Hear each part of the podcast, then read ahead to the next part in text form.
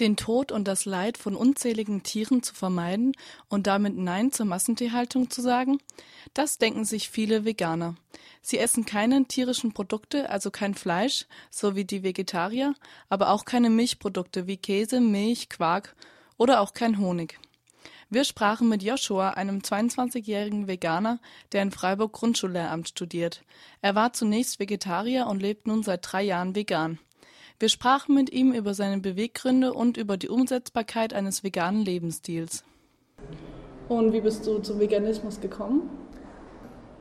Zu Veganismus äh, bin ich über einen Freund gekommen, der mich mit vielen Argumenten überzeugt hat, eben vom Vegetarismus dann zum Veganismus überzugehen. Und am Anfang war das eher so ein Pilotprojekt und ich habe das mal probiert, wie das klappt, ob ich mich damit wohlfühle. Und dann habe ich gemerkt, dass ich wahnsinnig viel Energie dadurch bekomme, dass ich auch mich damit wirklich gut fühle und ja, habe das dann beibehalten und mir geht es heute immer noch so, deswegen werde ich das auch weiterhin so machen und jetzt setze ich mich eben seit neuestem auch äh, für Tierrechte ein und habe da auch sehr viel Spaß dabei. Was glaubst du, woher diese Energie kommt? Also ähm, ich weiß es auch, woher diese Energie kommt. Das ist wenn man Fleisch isst, dann braucht der Körper wahnsinnig viel Energie oder auch bei Milchprodukten oder Eiern ähm, braucht er wahnsinnig viel Energie, um das aufzuschlüsseln und zu verdauen. Und da eben äh, die vegane Kost oft sehr leicht und vor allem äh, ausschließlich pflanzlich ist, äh, gibt es dann, also hat man schneller die Energie verfügbar und ähm, ja. Vielleicht auch, weil ich mich dadurch besser fühle. Ich habe nämlich mal gelesen, dass äh, in Fleisch auch Aggressionen, also Emotionen der Tiere, ähm, kodiert werden, wie auch immer das dann passiert und die übernimmt man dann für sich. Und ich habe auch das Gefühl, gedanklich bin ich klarer geworden. Äh, früher hatte ich irgendwie als Jugendlicher auch Probleme mit Aggressionen, das ist komplett weggegangen. Und äh, ja. Krass, bemerkenswert, was das alles kann. Und was sind deine Hauptargumente für einen veganen Lebensstil? Ähm, also ich lebe hauptsächlich natürlich äh, aus ethnischen Grundprinzipien vegan, aber auch der Nachhaltigkeit äh, wegen. Also ich denke eben, dass man seinen CO2-Abdruck auf der Welt äh, sehr stark verringern kann, wenn man eben nicht mehr diese Massentierhaltung oder auch äh, ja, die Ausbeutung von Tieren irgendwie unterstützt ja, ich bin auch dafür, oder ich denke eben, dass man Lebewesen, ob das jetzt Menschen, Tiere oder ja, wie auch immer, dass man denen mit Respekt gegenübertreten sollte. Und wenn man es auch für Menschen fordert, dann muss man eben auch bei den schwächsten Lebewesen anfangen. Mhm. Und da der Menschen ähm, eine freie Wahl hat, bin ich irgendwie sehr froh, diese Wahl auch für mich treffen zu können. Und äh, was sind deine Gedanken, wenn du zum Beispiel an der Fleischtheke vorbeigehst? Ähm, mittlerweile finde ich das wirklich sehr eklig. Also ich bin, das äh, macht mich auch traurig irgendwie. Ich kann damit aber leben. Ähm, was ich viel schlimmer finde, wenn ich den Geruch von angebratenem Fleisch, den verbinde ich nicht mehr mit was Leckerem, sondern da geht es mir dann auch mental relativ schlecht dabei. Also mhm. natürlich bin ich da. Ja. Mhm. Okay. Ähm, und denkst du dann ständig auch daran, dass dafür ein Tier sterben musste, was da rumliegt, sozusagen? Äh, klar. Also, das ist auch das, der Hauptgrund, warum ich äh, wahrscheinlich nie wieder äh, vegetarisch oder normal mich ernähren könnte, selbst wenn ich dann irgendwie aus irgendwelchen anderen Formen das wollte, weil ich eben so stark eben Bilder in mir entstehen, wenn ich das dann konsumiere, naja, je nachdem, die Verdrängung des Menschen ist ja stark, aber. Ja. Und warum bist du, also was war der Schritt vom Vegetarier sein zum Vegan sein? Also ich habe noch bei meinen Eltern gelebt und für mich war eigentlich die, die Entscheidung, die mich ein bisschen zurückgehalten hat, dass ich dadurch das Leben anderer nachhaltig beeinflusst und dann auch etwas einschränkt, weil sie sich einfach auf mich einstellen mussten und ich wollte mich da nicht mit in den Vordergrund drängen. So. Mhm. Und die mussten sich natürlich sehr umstellen, was ähm, was das Kochen anging. So. Und da ich aber immer schon sehr viel und gerne gekocht habe, habe ich das dann halt auch groß, großräumig übernommen und habe halt auch oft für die gebacken und so und dadurch dann doch ganz gut noch das halbe Jahr, Jahr, was ich dann zu Hause gelebt habe, überbrücken können. Und dann habe ich ein Jahr alleine gelebt, vollkommen allein. Da konnte ich dann auch gut für mich kochen und hat, mhm. hat sich niemand mehr daran gestört. Mhm. Und fällt es dir generell schwer, vegan zu leben? Oder? Nee, überhaupt nicht. Also ich bin, hab, äh, oft kommen die Leute, oh, du musst ja so viel verzichten. Ich mache das sogar sehr gerne. Also dieses Verzichten ist äh, eigentlich sehr in Ordnung für mich. Natürlich manchmal schade, wenn man den Kuchen von einer Freundin oder so nicht essen kann. Mhm. Aber ich kann dadurch auch viele Süßigkeiten nicht mehr konsumieren, die eben für meine Gesundheit auch einfach nicht so gut sind. Und ja, verzichte ich dann auch mal gerne. Ähm, ich koche viel für Leute oder mhm.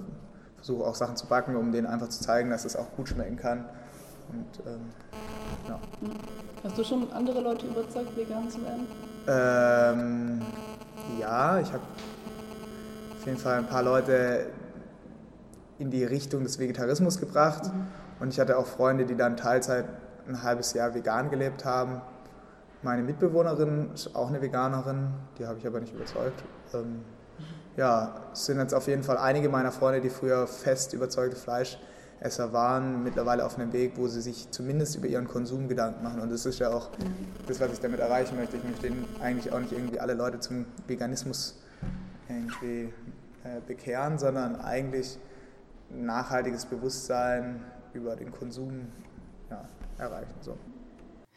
Joshua ist nur einer von vielen Veganern in Deutschland. Dass es gar nicht so schwer umzusetzen ist, das hat er deutlich gemacht. Uns interessiert nun auch, ob es denn überhaupt gesund ist, auf tierische Produkte zu verzichten oder ob dem Menschen damit wichtige Nährstoffe fehlen.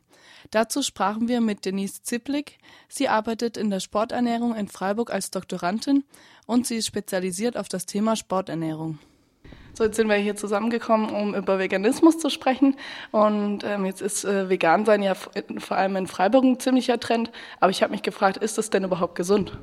Ja, also die Frage, die stellen sich viele. Also man muss erstmal vorwegnehmen, es gibt eigentlich nicht so die eine gesunde Ernährung. Ich würde jetzt eher sagen, es gibt verschiedene gesunde Ernährungskonzepte. Und dazu zählt eben halt auch die vegane Ernährung dazu. Ähm, die wird jetzt nicht nur in der breiten Bevölkerung angewandt, sondern auch gerade was jetzt den Sport betrifft, auch da ist das immer mehr im Kommen, dass man sagt, man ernährt sich vegan, um auch hier seine Leistungsfähigkeit zu verbessern. Mhm. Welche fehlen einem denn irgendwelche Nährstoffe, wenn man sich vegan ernährt? Die Frage müsste ich eher mit Jein beantworten. Also grundlegend ist es wirklich so, der Mensch ist ein Mischköstler. Das heißt, man braucht schon eine ausgewogene Mischung aus tierischen und pflanzlichen Lebensmitteln, um auch wirklich seinen Nährstoffbedarf zu decken.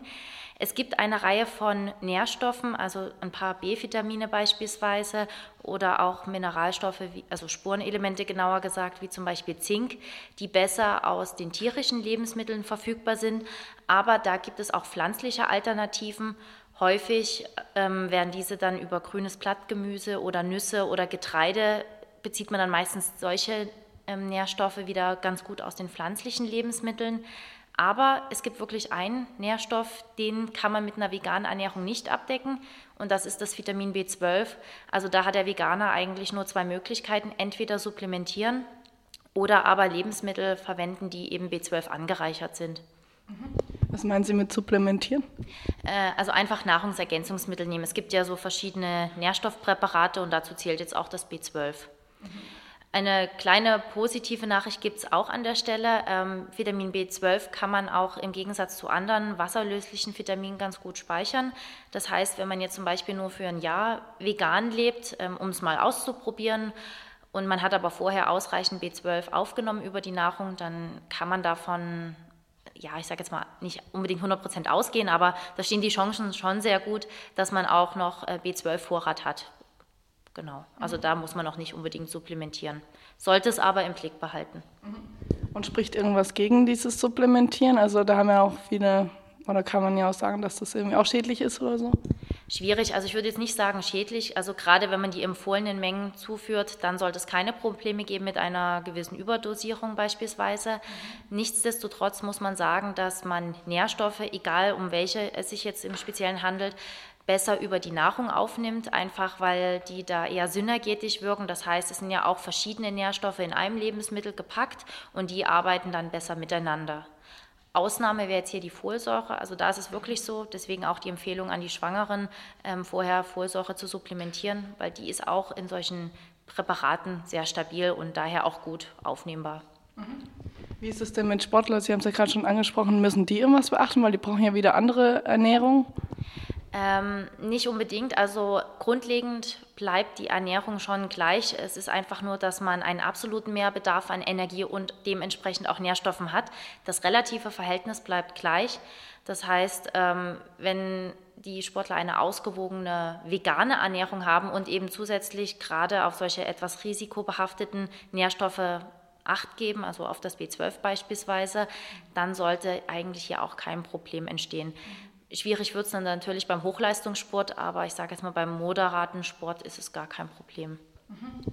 Und ich habe mal gelesen, dass bei Kindern zum Beispiel die vegetarische Ernährung kein Problem wäre, aber die vegane Ernährung, da müssten die Mütter oder die Eltern dann darauf achten, dass die Kinder genug ähm, Nährstoffe noch bekommen. Ist das so? Ja, also gerade bei Kindern wäre ich auch sehr vorsichtig mit so einer veganen Ernährung. Kann sicherlich auch funktionieren, aber hier ist das Risiko für einen Mangel deutlich erhöht, weil Kinder sind einfach in ihrer Entwicklungsphase. Das heißt, die brauchen einfach auch mehr Nährstoffe. Und wenn man ihnen jetzt auch bestimmte Lebensmittel vorenthält, ähm, vielleicht wenn es auch die Kinder eher dazu ja, ich sage jetzt mal gezwungen werden, wird es dann halt auch schwieriger, das dort abzudecken. Also bei Kindern würde ich jetzt grundlegend eher sagen, keine vegane Ernährung. Über Veganismus haben wir nun so einiges gelernt. Wir sprachen über die Umsetzbarkeit von Veganismus und wie gesund es ist, vegan zu leben. Was andere Menschen vom veganen Lebensstil halten, das erfahrt ihr in wenigen Augenblicken im nächsten Beitrag.